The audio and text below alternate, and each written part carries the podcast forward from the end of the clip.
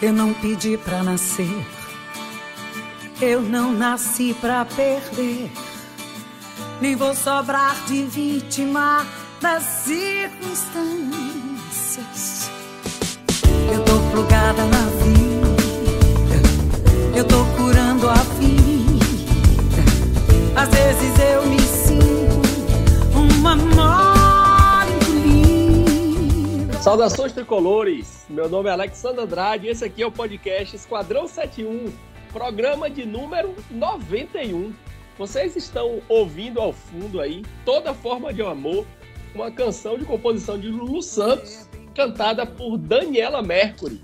Hoje, Dia Internacional do Orgulho LGBTQIAP+. Dia importante, dia de marcar posição, de marcar é, a, a, nossa opinião, né, é, o Brasil é um país ainda, o mundo na verdade, mas o Brasil principalmente é um deu uma guinadazinha pro lado errado aí há um tempo atrás e é um país ainda de muito preconceito e as pessoas não conseguem entender ainda que combater o preconceito é necessário. Não adianta não ser preconceituoso, a gente precisa combater.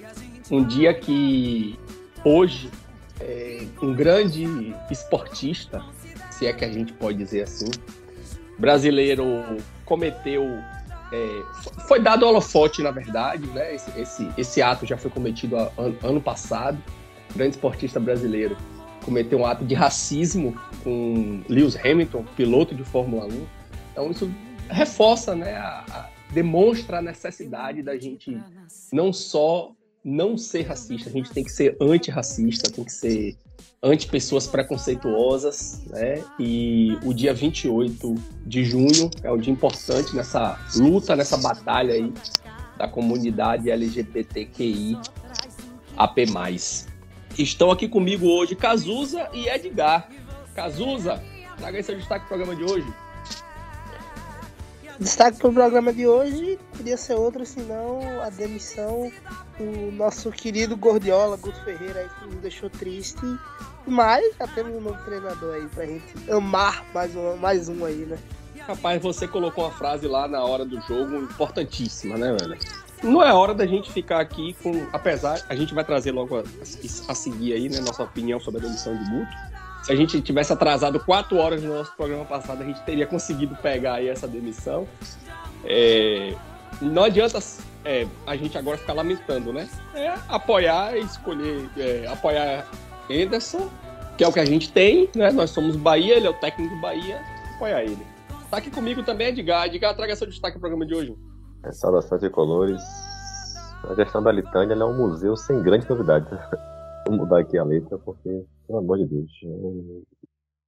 É um negócio inacreditável, assim. Não por. Pela demissão. Não por, de que é essa letra aí, rapaz? Não, eu mudei. Fiz uma. Mas de que é? De que é? Fale, fale. Ah, do ídolo, casudo. Rapaz, velho. Assim, é, é um negócio assim inacreditável, porque, porra, se você não. Se você não. Parece assim, o, o Maritani quero Guto. Aí trouxe Guto. Aí o Bahia caiu com Guto. Apesar de. Não, vou dizer que caiu por causa de Guto, né? Mas apesar dele caiu. Aí você monta a estrutura do ano seguinte, né? Em função né, do treinador, com o treinador. Aí você faz uma campanha ruim no Baiano, faz uma campanha ruim na Copa do Nordeste, você mantém o trabalho. Aí você traz um diretor de futebol e a partir de agora, as convicções agora parece que não existem, sabe? Tipo, chega um cara, não, não quero mais não. Que bagunça do cacete, velho. Seriamente, assim, é um negócio Pô, sem, sem, sem, sem, planejamento, sem noção de nada, sabe? É, é a gestão Britânia, ela é, vai de uma, de uma de uma sensação de euforia gigantesca, assim. Acho que boa parte da torcida teve isso. Foi uma decepção, assim, absurda. E, e outra, o Bahia, assim, tem tudo para subir, né? A Série B permite isso. Mas, pô, é inacreditável, assim, sabe? A falta de planejamento, a falta de, de, de lógica, sabe? Ah, enfim, é um negócio assustador, assim. É, é, é, mais do mesmo, né? Parecia que ia ser diferente do futebol, mas é mais do mesmo aí do que acontece no Brasil o tempo todo. Aí. Essa é a minha, minha decepção. É isso aí. Hoje, é, 28 de junho, também, né, antes da gente partir aí para poder tratar da demissão de Guto, e do jogo, né? Bahia ganhou. É, hoje também é, seria, né? Aniversário de nascimento de Raul Seixas, que teve também aqui presente diversas vezes no nosso programa. Talvez, junto com Caetano aí, com Gil, seja o artista que mais esteve presente aqui na, nas nossas aberturas de programa. Então, fica aqui também um registro de nascimento de, de Raul, grande ídolo da música brasileira e do, do rock brasileiro, né, baiano também. É, antes da gente dar seguimento para o programa, né, eu acho que as palavras da gente elas não não precisam não, não podem né, ser apenas palavras vazias, né? É, não é dizer, não é eu dizer que eu sou que eu apoio a causa LGBTQIAP+, ou que eu sou antirracista, né? Eu acho que a gente, cada um tem que fazer um pouquinho, né? dar, um, dar um pouco de, de contribuição é, para a causa, né? Então, queria trazer aqui para que as pessoas que estão nos ouvindo, nossos ouvintes, entendam é, que existem diferenças, né? E tratar essas diferenças com normalidade, elas são importantes. É, não é usar o termo gay para todo mundo, né? Então, o L é de lésbica, o G é de gay, o B é de bissexual, existe diferença entre eles. Então, convido a vocês que vá no Google, pesquise, bote lá LGBTQIAP+, o que significa, vai ter cada um lá explicando, né? O T é de transgênero, transexuais e travestis. O Q é de quer, que aí eu não sei se é quer ou queer. Qual é a pronúncia? Queer. Queer, né? Obrigado, Cazuza. Isso. O T é de intersexuais, o A é de assexuais, o P de pansexuais e o mais é mais, né? É, que inclui outras orientações. Né? Talvez esse seja o mais importante, né? Porque inclui as outras orientações. Então, vá lá no Google, dê uma pesquisadinha, LGBTQIAP+. Procure saber o que é, se intere, né? Transborde amor, entregue amor, empatia às pessoas. É, nós, héteros, nós, homens héteros, e eu vou falar por mim, apesar de eu, de eu me autodeclarar pardo, eu tenho um estereotipo considerado pela sociedade como branco, então nós, homens héteros brancos, não sabemos nem de longe o que é, é sofrer qualquer tipo de preconceito. Então, procure, vá no Google, vá lá, pesquise. E não adianta só ficar no discurso, nas atitudes também são importantes. Alexandre. Diga, Cazuza. E só pra gente, pra gente comentar assim, às vezes, né, o pessoal tem, tem a mania de, quando chega esses tempos, é, dia do orgulho LGBT, dia do, do, do é, novembro negro, a galera tem a mania de, de chamar pessoas, né? Acho que a gente tem esse, essa grande alegria de, de ter incluso aqui, até de forma natural, né? Eu sou, para quem não sabe, eu sou, bi, sou negro, e, e, e, é legal a gente ter isso incluso de forma até natural, a gente não, não fica debatendo muito isso, Sim, nem, claro. nem discutindo muito isso aqui, mas é uma coisa que todo mundo meio que compreende, meio que já, já nas nossas conversas já ficou meio subentendido, né? Nunca foi comentado diretamente, mas já todo mundo já é bem subentendido sobre isso. E é legal a gente entender que é preciso, além de tudo, dar espaço para essas pessoas e tratar com naturalidade, porque são, são bons profissionais, boas pessoas, e, e é necessário dar o mínimo de espaço para que essas pessoas cresçam, né? É bom entender isso. É, e saber que isso não muda, não muda nada, pô, na vida de ninguém, nem no comportamento, né? não, não tira pedaço, pô, de ninguém, entendeu? É normal, é natural. Exatamente, Alessandro. É, a gente fica.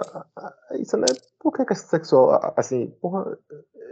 Eu ter contato com uma pessoa mau caráter incomoda, deveria incomodar muito mais, né, do que a opção sexual da pessoa. Eu, eu, eu, fico impressionado, assim, como ainda isso é um tabu, assim, gigantesco. Né, e, o cara. E é, e é pauta, né, de, de, conservadorismo, né? Essa semana mesmo a gente passou por um momento aí, dois momentos bem, bem aterrorizantes, assim, até para a questão feminina, assim, pô, parece que, gente, parece que o mundo tá, a gente tá andando para frente e o mundo tá voltando para trás em alguns aspectos, sabe, assim, é, é, bem, bem, bem, bem ruim, assim, essa etapa do, do mundo que nós estamos vivendo, assim, nesse aspecto. E só uma adendo aqui, a, uma, eu estava vendo, acompanhando aqui um pouco do Sport TV, né? Tava passando o jogo do Bahia. E vi, né, a reportagem deles, assim, né? E durante todo dia, né, eles falando sobre essa questão, né, do, né, da, do dia do orgulho, né, do dia, né, e tal. E, pô, achei muito legal, assim, a, a, as reportagens, a entrevista, né? Passou o Richardson, passou a jogadora do vôlei, a Líbero Fabi, né? Passou Ana Marcelo, né? Então, pô, né, são pessoas que são extraordinárias no que fazem, né? Pessoas espetaculares e tem que taxar ele de, de, viado, né? De gay, né? Porque assim, eu vou falar o termo pejorativo aqui porque é, é, que, é o que se comenta, né? Que se fala, né? Eu fico imaginando um pouco, assim, na época de Richardson foi o que mais passou, né? Nessa questão do futebol, né? Que foi mais próximo, talvez, da gente, assim, né? Que ele nunca assumiu, assumiu agora há pouco tempo, mas ficou, né? Ficou estereotipado, né? Porra, ele tinha que ter um mental muito forte, velho. Porque além de ele jogar bola, ele tinha que sofrer todo tipo de preconceito. Até na própria torcida, pô. A torcida do São Paulo não cantava o nome dele, velho. Imagina. O cara brasileiro, foi pra seleção pelo clube, sabe? Então, assim, é... que loucura, né? Como a gente. É... Enfim, como, como essa questão sexual ela vira um, um estereótipo de, e vira uma coisa preconceituosa, né? É como você falou, né? Amor, gente. O que importa é amar, velho. É... E a escolha, cada um faz do que quer da sua vida. Isso não é crime, isso não é. Isso é uma escolha. Né? Ou, ou uma opção, enfim, o que seja. É a vida da pessoa, ela tem direito de ser o que ela quiser. É, uh, o, o, as pessoas que se incomodam com isso, né, elas se sentem mais à vontade de estar ao lado de um amigo que comete delitos, né, de fraude, de traição da, da esposa, da família, tipo, o cara, pô, o cara é meu amigo, ah, isso aqui é defensor da família, dos costumes, do não sei o quê. Tipo, o cara tem uma segunda família, né, tem outros filhos fora do casamento, trai a esposa de forma constante, e, tipo, o cara se sente confortável ao lado de uma pessoa dessa, entendeu?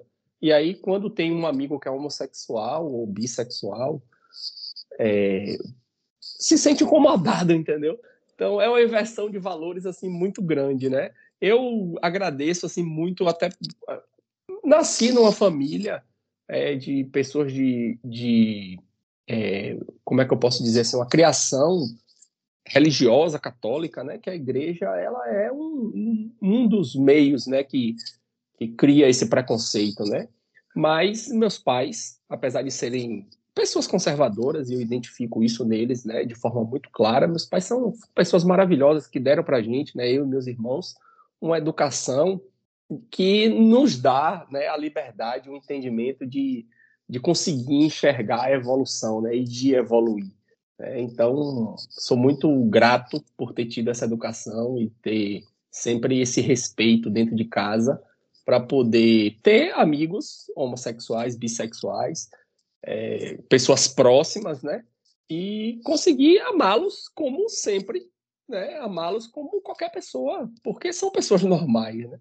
Mas vamos agora falar de futebol de Bahia, né?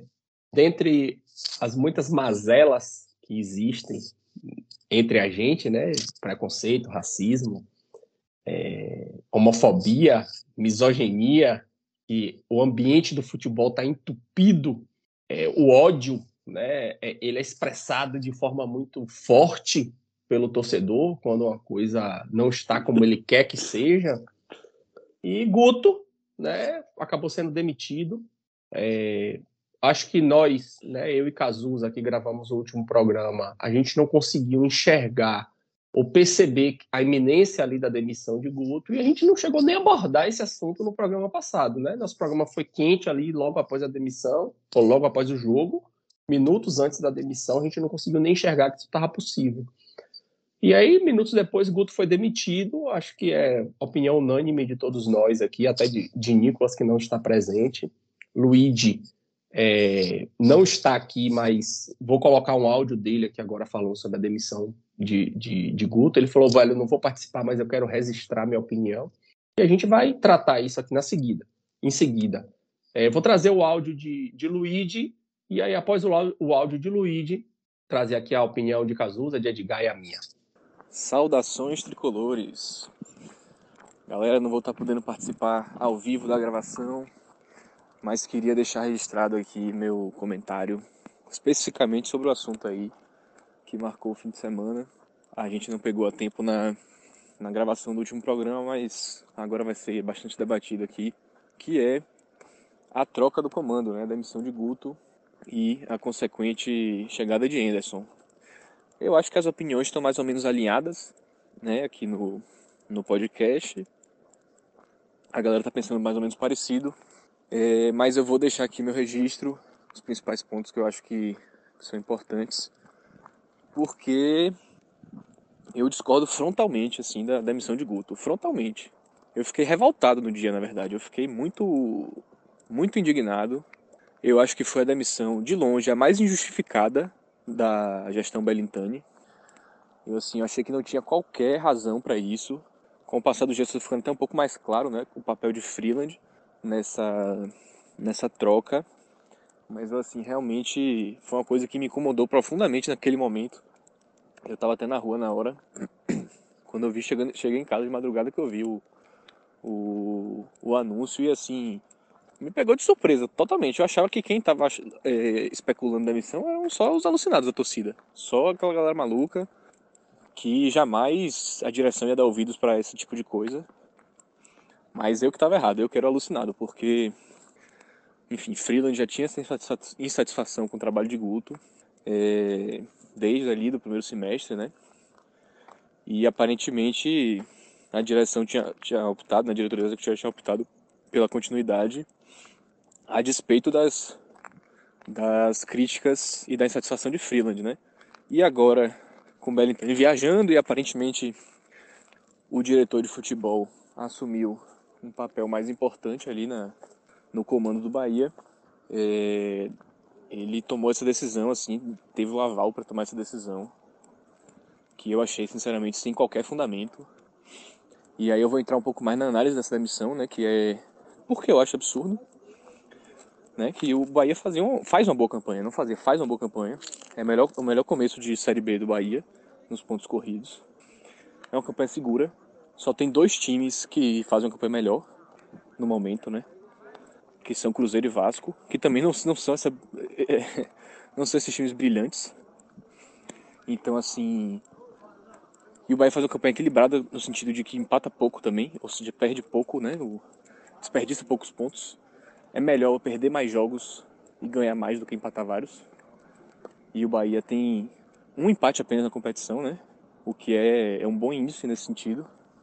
Porque você ganha muitos jogos, deixa de ganhar muitos também, mas é, por exemplo, o Vasco está invicto e só passou o Bahia agora, depois que o Bahia perdeu mais duas seguidas.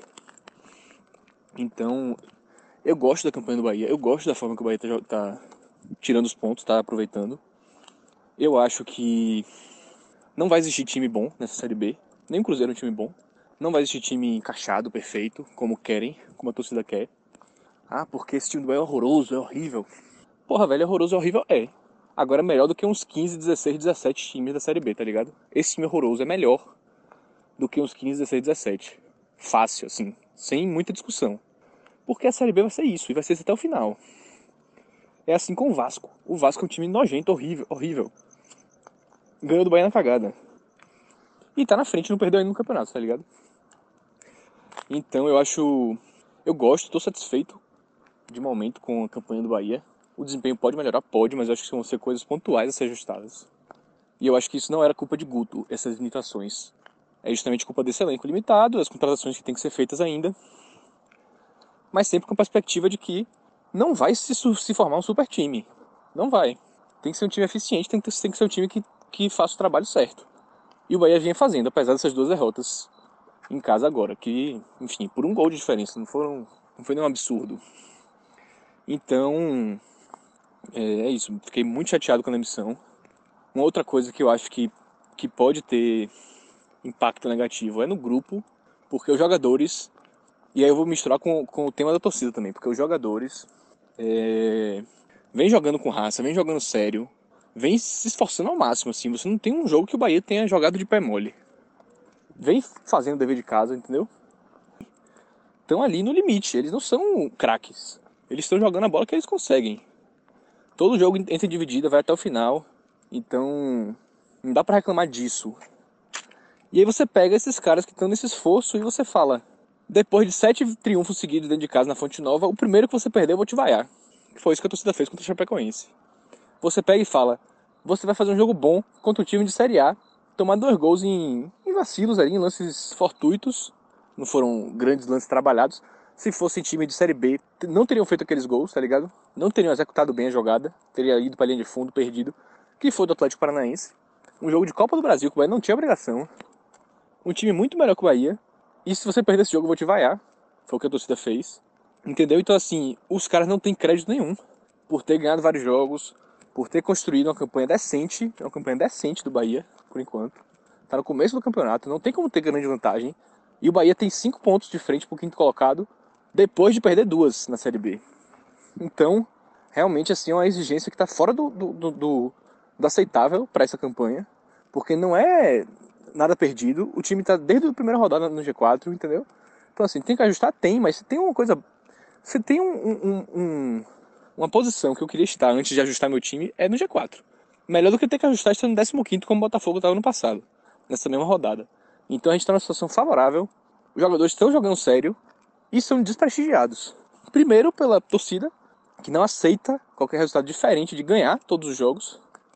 E segundo por esse momento da diretoria, porque eu entendo assim, que se você pega e analisa e fala, eu vou trocar o treinador, é porque você está insatisfeito. Freeland falou que está insatisfeito com a combinação de desempenho e resultado, que o resultado vinha segurando, que tem um ano também, né, que trouxe aí um ano desgastante, não sei o que, os resultados ruins, e agora demitiu.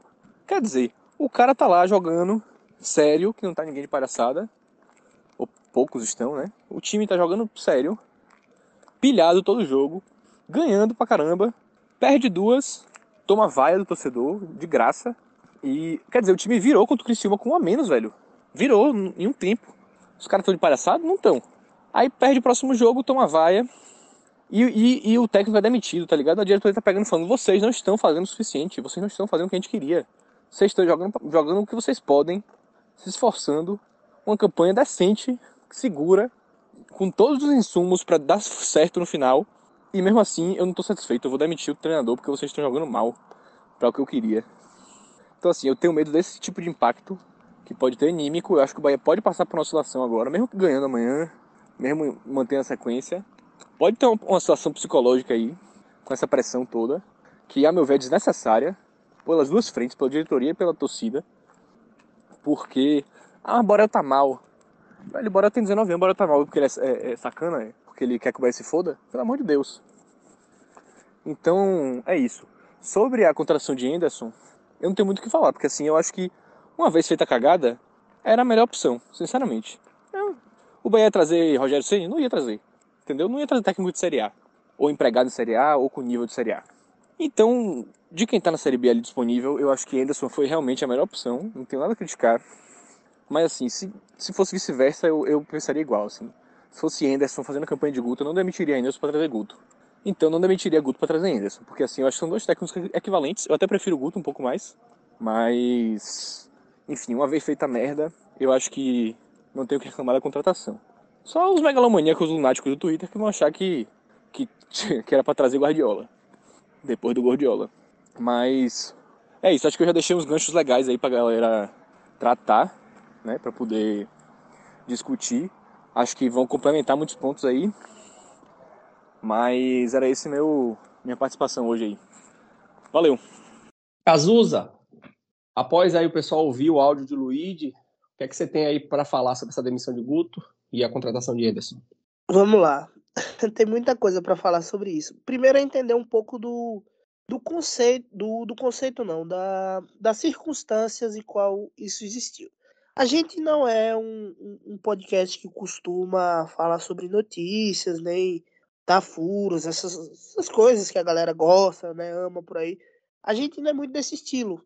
Mas a gente sabe de algumas coisas que, que acabam rolando dentro do clube. Todo mundo que, que tá muito próximo do clube, e eu me considero uma pessoa bem próxima, acaba tendo um pouco dessa relação, né? De acabar escutando coisas que acontecem dentro do clube. Alguns meses atrás, logo com a chegada de Freeland e de João Paulo, é, talvez a galera nem lembre dele, mas João Paulo é o executivo do Bahia. Com a chegada dos dois, eu ouvi que existia uma certa insatisfação com o Guto. Eu ouvi de algumas pessoas, olha, lá dentro a galera não tá gostando muito do Guto, das coisas que o Guto tá fazendo, o estilo não, não tá agradando muito, mas Belitani gosta muito de Guto Ferreira, né? Acho que até por, porque Guto trazia uma certa proteção. Guto é muito querido pela torcida do Bahia, né? principalmente depois da, do que ele fez com o Ceará. É, isso é muito engraçado. Né? O que ele fez com o Bahia adiantou pouco, mas depois do que rolou com o Ceará e como ele ficou conhecido do Nordeste, ele ele acabou ganhando muito respeito da torcida do Bahia. E aí e aí isso trazia uma certa proteção para para a diretoria que segurava ele. Só que quem estava lá estava esperando uma oportunidade para tirar ele, né? E essa oportunidade surgiu após três derrotas seguidas. Guto não tinha dado nenhum tipo de chance para isso, porque essas pessoas chegaram depois dos fracassos dele, quando já estava decidido que ele ia começar a Série B. Ele começa o campeonato e vai muito bem desde o início. O Bahia nunca saiu das primeiras posições desde o início do campeonato. Mas aí acontece de perder três seguidas e, e dar esse ar de, de crise, né? Que, que já vem, de certa forma, de vários, vários locais, locais da torcida do Bahia, né? Várias pessoas. Isso traz, traz um certo sentimento de que pode se demitir Guto. Começa a se abrir esse, esse precedente para que demitam Guto. E Guto é demitido exatamente nessa oportunidade. Então, assim, a demissão ela não é uma coisa, por mais que ela tenha parecido um pouco maluco, loucura, ela não foi tão impensada assim. Já existia essa insatisfação, não é? Não foi uma coisa tipo, ah, vou trocar esse treinador porque ele perdeu três seguidas. Não, já existia coisas internas que faziam a galera não ter muita fé no Guto Ferreira. E só que isso pra gente, principalmente para quem tá olhando de fora, fica muito chateado porque a gente conhece Guto Ferreira e é o estilo dele ser desse jeito, sabe? Ah, mas ele não, não, não faz isso, ele não faz aquilo. Mas ele traz resultado. Todo mundo já viu que Guto traz resultado. Ele trouxe resultado no Bahia, ele trouxe resultado no esporte, ele trouxe resultado na, na Chapecoense, quando jogou, trouxe resu resultado no Internacional. Por onde Guto passou, Guto traz resultados. Os números dele são bons. E isso acaba trazendo um pouco de desconfiança. Dito isso, passando toda essa parte, eu acho que a nós torcedores, nesse momento, não cabe mais essa conversa. É aceitar agora, nesse momento, que Guto se foi. É isso. A diretoria fez uma escolha, trouxe um treinador que é o Anderson Moreira, que é um treinador interessante, tem, tem bom, assim como o Guto tem bons resultados. Inclusive, eu acho ele muito parecido com o Guto Ferreira, né? O, o Edgar trouxe aí, logo no início, essa história do, do Bahia repetindo, né? Porque o Bahia tem esse ciclo, né? Guto Ferreira, Anderson Moreira, Guto Ferreira, Anderson Moreira e vai se repetindo, vai se repetindo. Parece que não acaba nunca. Daqui a pouco vai voltar o Roger de novo, aí pro, pro Alexandro ter a alegria dele por completa. Então, assim, esse ciclo ele se repete, mas ele se repete porque são treinadores de uma prateleira muito parecida e que é o que o Bahia pode alcançar. Quando o Bahia trouxe um, um treinador de uma prateleira maior, deu muito errado, que foi o que foi o Mano Menezes. Deu errado, isso trouxe um desgaste muito grande para o Bahia porque fez fez com que o Bahia parecesse, principalmente para quem olhava de fora, que esses treinadores que, que vieram de outro de outro patamar, vamos botar assim, né, de outra de outra prateleira, pensassem muito ruim do Bahia, né? Pensassem o Bahia como um time pequeno, são coisas que não acontecem com Anderson, Guto, é, o próprio Roger Machado foi um treinador que não veio com esse pensamento. E, e aí agregou também o fato de Anderson Moreira acabar de acabou de ser campeão com o Freeland. Né? Acho que isso trouxe, trouxe uma, uma esperança muito maior para que Freeland trouxesse ele. Inclusive, quando ele foi demitido, eu, eu tava. Eu, eu cheguei cedo da festa, né? Cheguei cedo, tipo, cedo da manhã, né? Eu tava lá no São João, tava curtindo São João, cheguei cedo. Quando eu cheguei, as primeiras mensagens já eram que Anderson viria pro Bahia. Já era sobre. Não, vocês vão ver, já já Anderson veio pro Bahia. Eu dei risada, fui me inteirar do assunto, dei risada e já concordei, né? Pô, é óbvio que vai vir nesse Moreira no Bahia. Isso aí não, não, existe dúvida com relação a isso. E no fim, acho que, dito que, que não gostamos da demissão de Guto, foi uma boa opção. E é o que é o que a gente vai ter que sobreviver com isso agora e aceitar e apoiar acima de tudo. Eu até falei um pouco mais cedo, né? Eu achei meio surreal, assim, sabe? Não, não. Acho surreal no sentido de projeto de clube, sabe? Você contrata o treinador, porra, o Guto tinha mais ponto do que desempenho, tinha. Mas qual era o time do Bahia? Né? Você acharia que o time do Bahia, eu fazer um exercício aqui, esse time do Bahia teria a pontuação que tem? Com o Rildo, Davó, com os reforços que vieram, esse time. É menos um time que, que, logicamente, o Bahia é, é um dos candidatos a acesso, mas eu não imaginaria o Bahia com essa pontuação tão boa. Sendo bem sincero. Né? O Bahia ganhou alguns jogos muito né, na conta do, do que o futebol é. Inclusive, o jogo de hoje, para mim, é um, é um triunfo que vai na conta do futebol, sabe? É aquele time que vai subir mesmo porque tem os jogadores que são melhores. Né? Você pega o time que é, vai martelar, mas não vai, não vai conseguir. E o Bahia, com dois, dois lances ali, matou o jogo. Né? Então, você pode até procurar um desempenho um pouco aqui, um pouco ali, né? Às vezes Guto fazia umas mexidas assim no intervalo muito rápido, tava rodando muito elenco, mas nada fora do padrão, assim. Basicamente essas duas derrotas em casa, assim, foram bem fora da curva. O Chapecoense nem mereceu perder o jogo, assim, pra mim, né? O empate, talvez o empate seja. Nem o empate, eu acho assim. O Bahia teve mais volume, mais jogo, né? Aquela coisa também do futebol, né? Ganhou no acaso perde no acaso. Contra o Bragantino, não. Foi uma partida também tenebrosa do Bahia, jogou muito mal. Mas, se é treinador que já subiu, tem, tem, tem noção de Série B, tem identificação com o clube. Né? Tá fazendo uma campanha ali que você sabe que a tendência é que melhore. É, a única lógica aí de demissão é como o Casuda falou, né? Freeland que, que não gostava do trabalho dele. Né? A demissão foi meia-noite, pô. Um negócio meio surreal, assim, sabe? Tipo, nunca tinha visto no Bahia.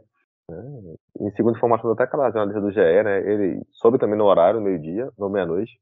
Os jogadores não sabiam, só souberam de manhã. Um negócio assim meio meio estranho, assim, pro padrão Bahia, até, até pro padrão de futebol mesmo, assim. Achei muito falta de projeto, muita falta de noção assim, do Bahia. É isso, né, pô? Você podia demitir Guto pela campanha do Baiano. Você podia demitir Guto pela campanha da Copa do Nordeste. Né? Você podia demitir Guto porque você achava que no início da Série B não teria. Ah, beleza, não é esse cara que eu quero. Ele só tava fora, já tava no mercado, já tava disponível. Se você queria o cara, porra, a única lógica aí é questão financeira, né? É, de uma multa, sei lá, alguma coisa no sentido. Mas, porra, eu vi muito, muito fora de tom, assim, muito fora de propósito. Logicamente, a gente vai torcer para que Anderson dê certo. Né? Anderson, para mim, foi um treinador que ele conseguiu, quando ele chegou, ele deu uma arrumada, o time deu uma melhorada. Mas aí, quando ele teve o passo final, né, o passo adiante, né, foi na temporada seguinte, que ele contratou, pediu um jogador ruim, pediu aquele Guilherme, né? Que, Ave Maria, que jogador horroroso. Foi muito mal também, né? Assim como o Guto nesse ano, no Campeonato Baiano e na, na Copa do Nordeste. E acabou caindo nesse processo aí, né? Esperava um time que desse o passo à frente, não deu, e o Bahia demitiu. Né? assim, ele vai ter muito trabalho ali para acertar esse time, principalmente nesse meio de campo do Bahia. O meio de campo do Bahia é um, um, problema sério ali de marcação, de encaixe, de peças, saída de bola, enfim. Hoje foi um, um triunfo aí na conta do. Na conta da qualidade que alguns jogadores têm, né? Como Roda Liga, como né, até o próprio Daniel que deu um bom passe, enfim. É, mas ainda como time ainda, o Bahia ainda falta, acho que, deu uma melhorada, mas acho que agora deu uma cilada ruim e precisa dar uma, uma ajustada boa aí. Rapaz, Edgar, é, Cássio Zirpoli é, falou uma frase aí, eu não sei dizer exatamente qual programa foi, né, que, que ele usou, mas eu acho que ela é muito pertinente para a gente falar sobre essa, é, o triunfo do Bahia aí, né? O Bahia ganhou na conta de quê? É porque o Bahia é ruim, o esporte é ruim, o Vasco é ruim, o Grêmio é ruim. Mas, porra, Brusque é pior, tá ligado? Tem um monte de time ruim, porra, no campeonato. É um campeonato. É, talvez a gente idealize, né, um campeonato muito melhor que do que ele realmente pode ser, né? Então, quando o Bahia vai lá e ganha do Operário fora de casa e perde para Chapecoense em casa e o Operário ganha da Chapecoense dentro de casa, a gente fica confuso, pô, sem saber, né? Qual é o padrão? E não existe padrão. Né? Existem dois padrões hoje no campeonato. O Cruzeiro está atropelando todo mundo e o Vasco está invicto, né? Só que esse Cruzeiro que está atropelando todo mundo perdeu para o Bahia.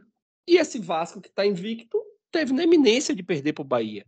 E esse Bahia que a gente está criticando vai lá em Brusque e ganha, vai lá em Ponta Grossa e ganha e perde em casa para o Novo Horizontino. É um campeonato muito nivelado, entendeu?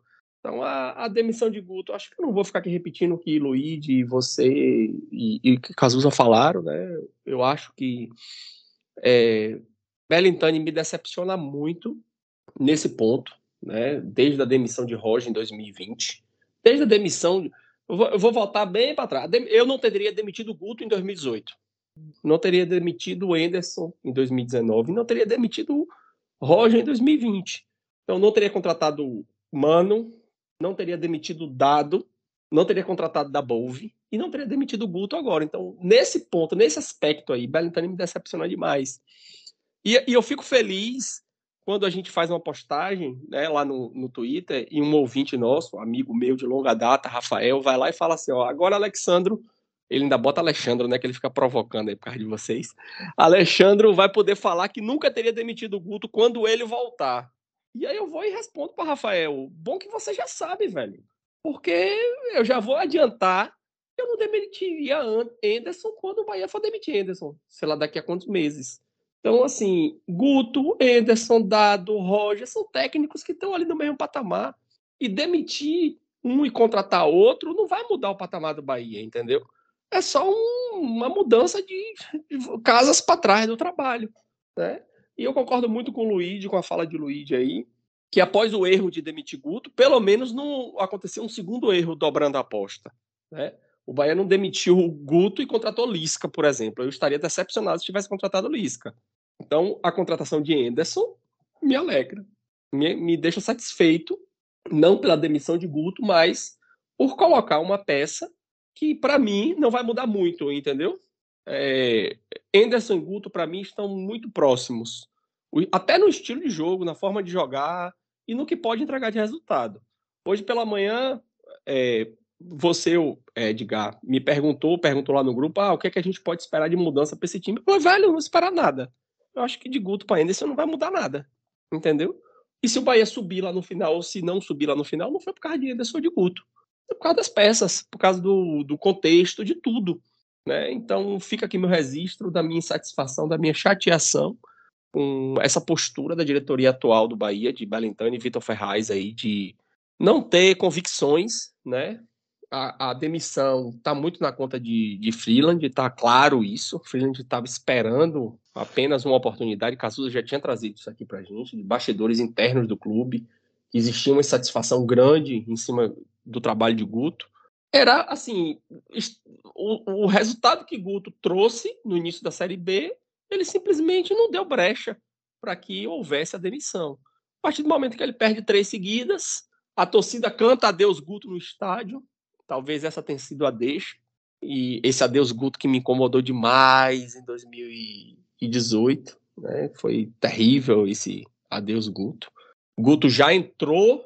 É, Guto foi a primeira contratação de Belintani, né? Belintani voltou pro entrou no Bahia, trouxe Guto de volta e Guto no estadual estava ouvindo adeus Guto, que a torcida é machucada ainda pela saída dele de 2017. Então talvez tenha sido a deixa ali para Freeland fazer o papel dele. Agora é apoiar, velho. É apoiar a decisão de Freeland, apoiar a, decis é, a decisão de trazer Anderson. Anderson é um treinador é, vitorioso na, na Série B, né? atual campeão da Série B, três títulos de Série B, bons trabalhos, né? Com, com Goiás, com América, com, com Botafogo, né? Ele assumiu o Botafogo na 14 é, quarta rodada da Série B do ano passado, fora do G4, né, longe do G4, acho que o Botafogo estava em 12 13 terceiro, alguma coisa assim. 14 14 quarto, né? E levou o Botafogo ao título, né? Então, é confiar. Confiar e torcer. E hoje, assim, é, Luigi fala uma coisa no áudio aí, como o áudio de Luigi foi gravado, né? Eu até questionei, Luigi, quer que eu tire essa parte? Ele, não, velho, não tire não, conteste se for o caso. Né? Que Luigi fala, falou no áudio aí que esse é, essa mudança poderia trazer um problema para o vestiário, né? Do, dos torcedores, dos jogadores é, reagirem de uma forma indevida, né? Reagirem mal, porque ao demitir Guto demonstra que falta confiança no trabalho e, é, consequentemente, confiança nos próprios jogadores, né? E a postura que a gente viu no jogo de hoje não foi essa, né? Os jogadores deram sangue aí, é, um resultado muito bom, melhor resultado do Bahia fora de casa, o adversário é muito frágil, né? é um adversário muito frágil. E o Bahia soube, né? É, jogar o jogo e foi letal, né? O que eu falei no último programa aqui, que faltava o Bahia ser letal, e o Bahia foi letal hoje, né? Então, Vamos falar do jogo? Vamos já aproveitar aqui e falar do jogo. Cazuza, traga aí sua visão do jogo, que aí a gente já emenda o comentário do jogo e finaliza. Jogo muito ruim do Bahia, por incrível que pareça. Jogo muito ruim. É... O time parecia muito perdido e não conseguiu entender. Acho que Anderson ele tentou passar as coisas de boca, porque era o que dava para fazer. Só que às vezes o, o time não consegue assimilar o que o, o, que o treinador passa apenas de boca. Às vezes é preciso repetição para que isso entre na cabeça dos jogadores. E parece que faltou isso. Né? O, o Anderson tentou mudar um pouco o estilo de como o Bahia saía, mudar as coisas no Bahia. E o time parece não ter entendido ainda. Só que encontrou pela frente um adversário muito, muito, muito frágil.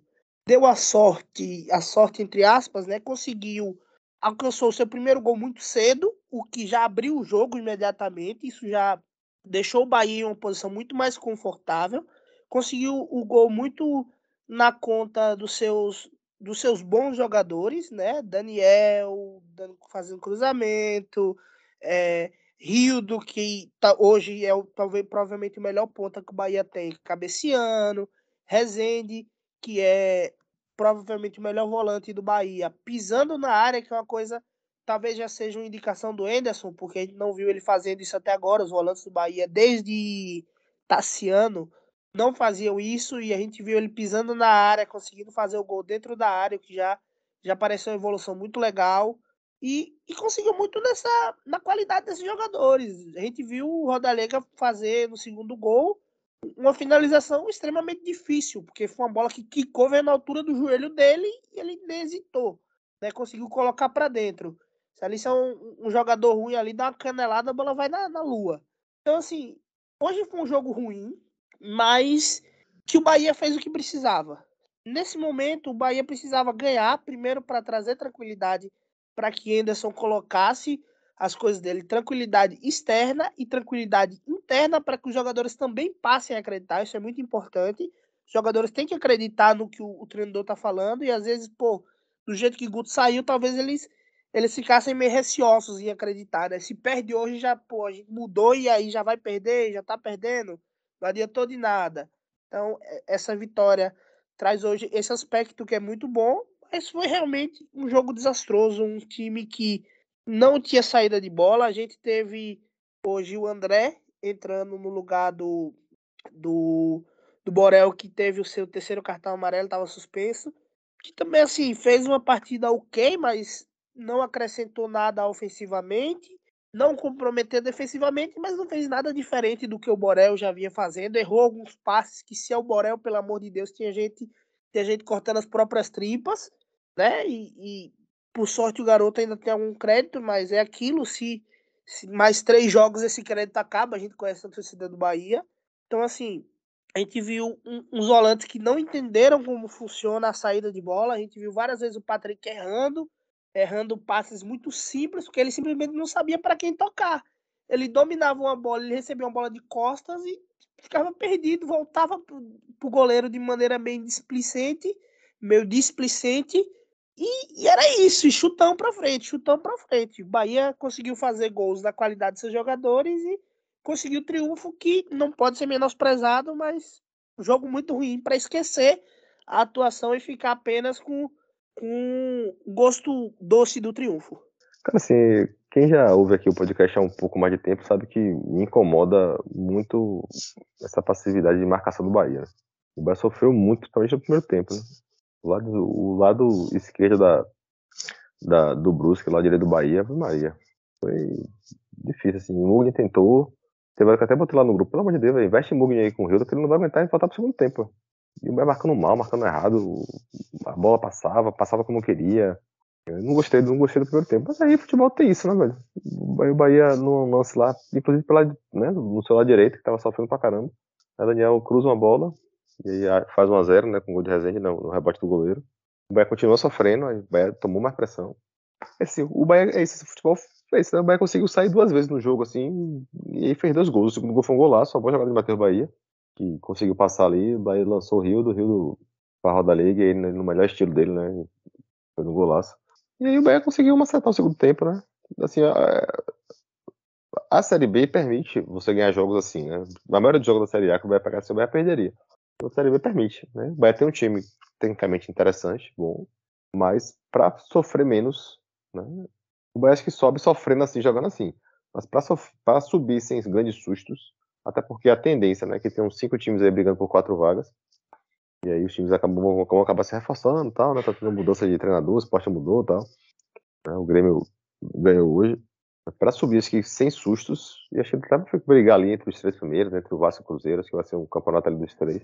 Então vai entrar nesse bolo aí é melhorar essa questão de encaixe no meio de campo, de marcação, de, de, de recomposição, de saída de bola.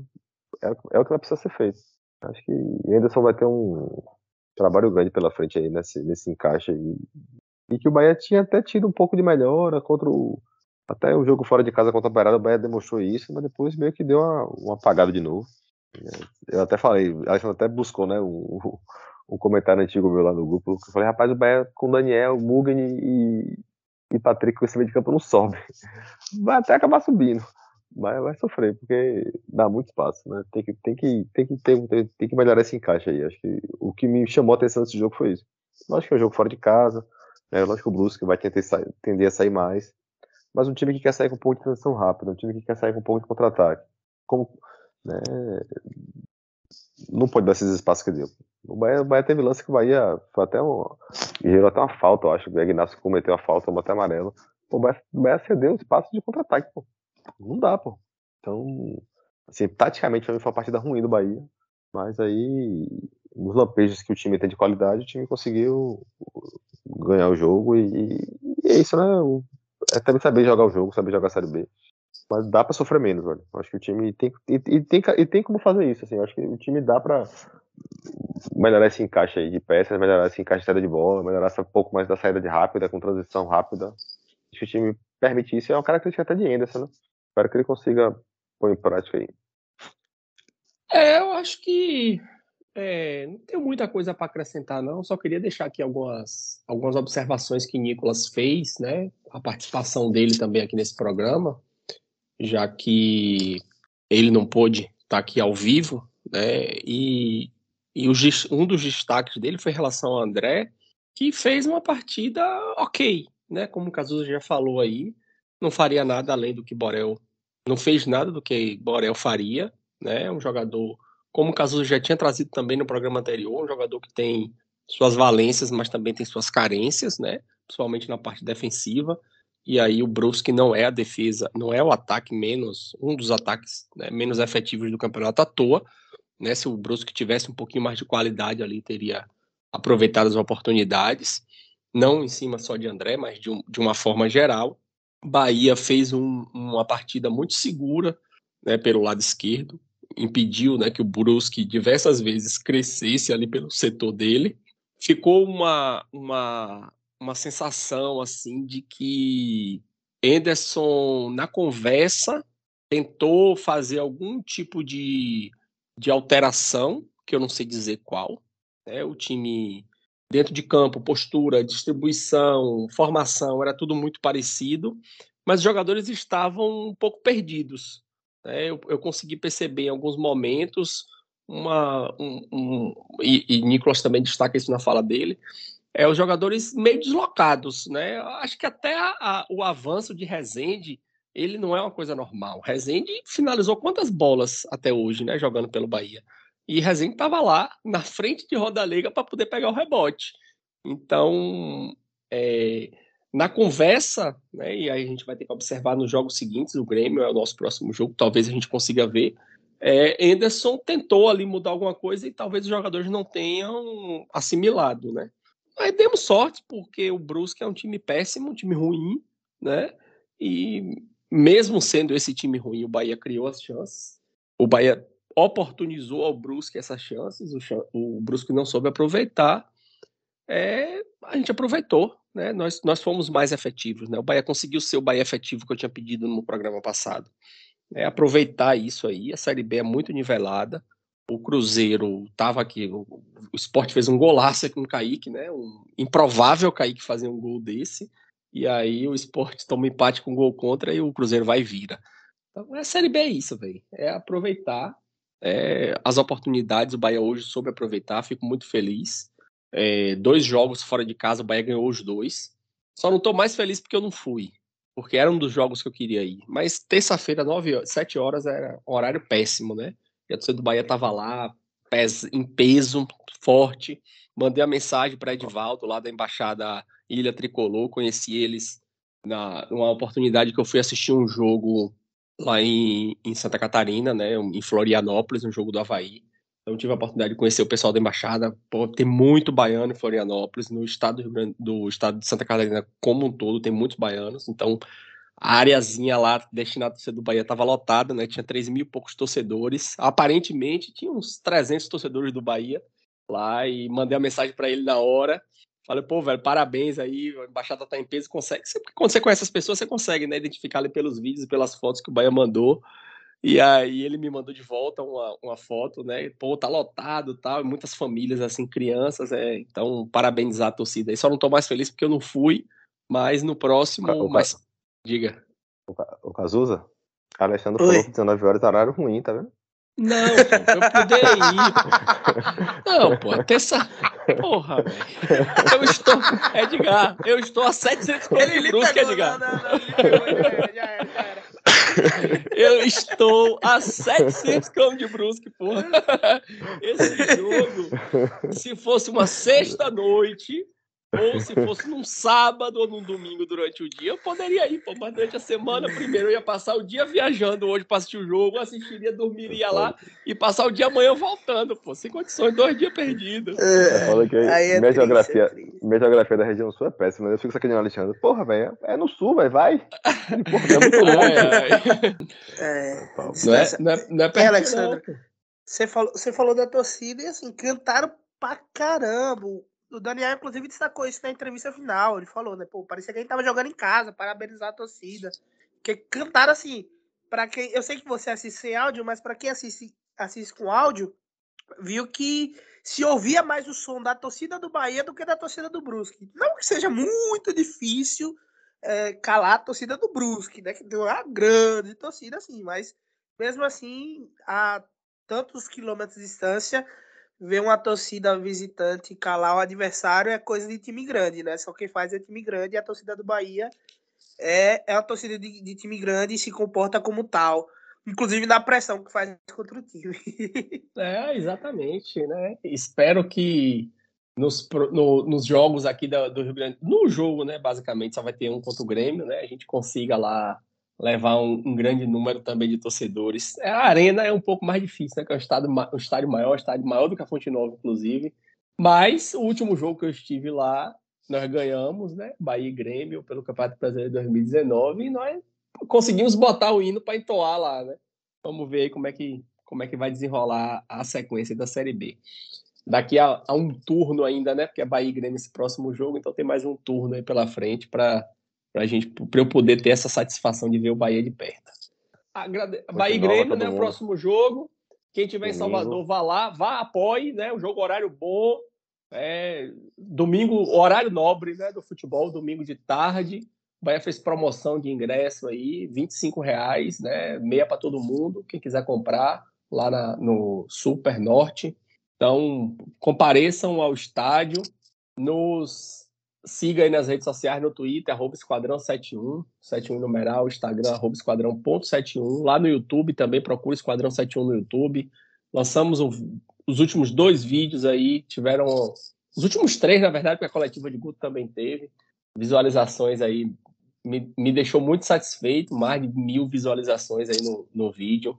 Que para os grandes canais pode parecer pouco, mas para a gente que tá aos pouquinhos aí engateando no YouTube, pô, é alegria demais né? Fiz o vídeo lá da, da análise da tabela. Tô acabar a gravação aqui, tô subindo aqui a, a entrevista do, do auxiliar e vou, vou editar o podcast, botar no ar e em seguida gravar o vídeo para amanhã, meio-dia, colocar lá a análise da projeção da tabela. Amanhã não, né? Depois de amanhã, que ainda tem rodada amanhã. É, colocar a análise da projeção da tabela foi uma aceitação bem legal da galera aí. Então, vá lá, assista, curta, compartilhe com os amigos, nos ajude a fazer nosso canal crescer e chegar mais longe. Um grande abraço a todos e até o próximo.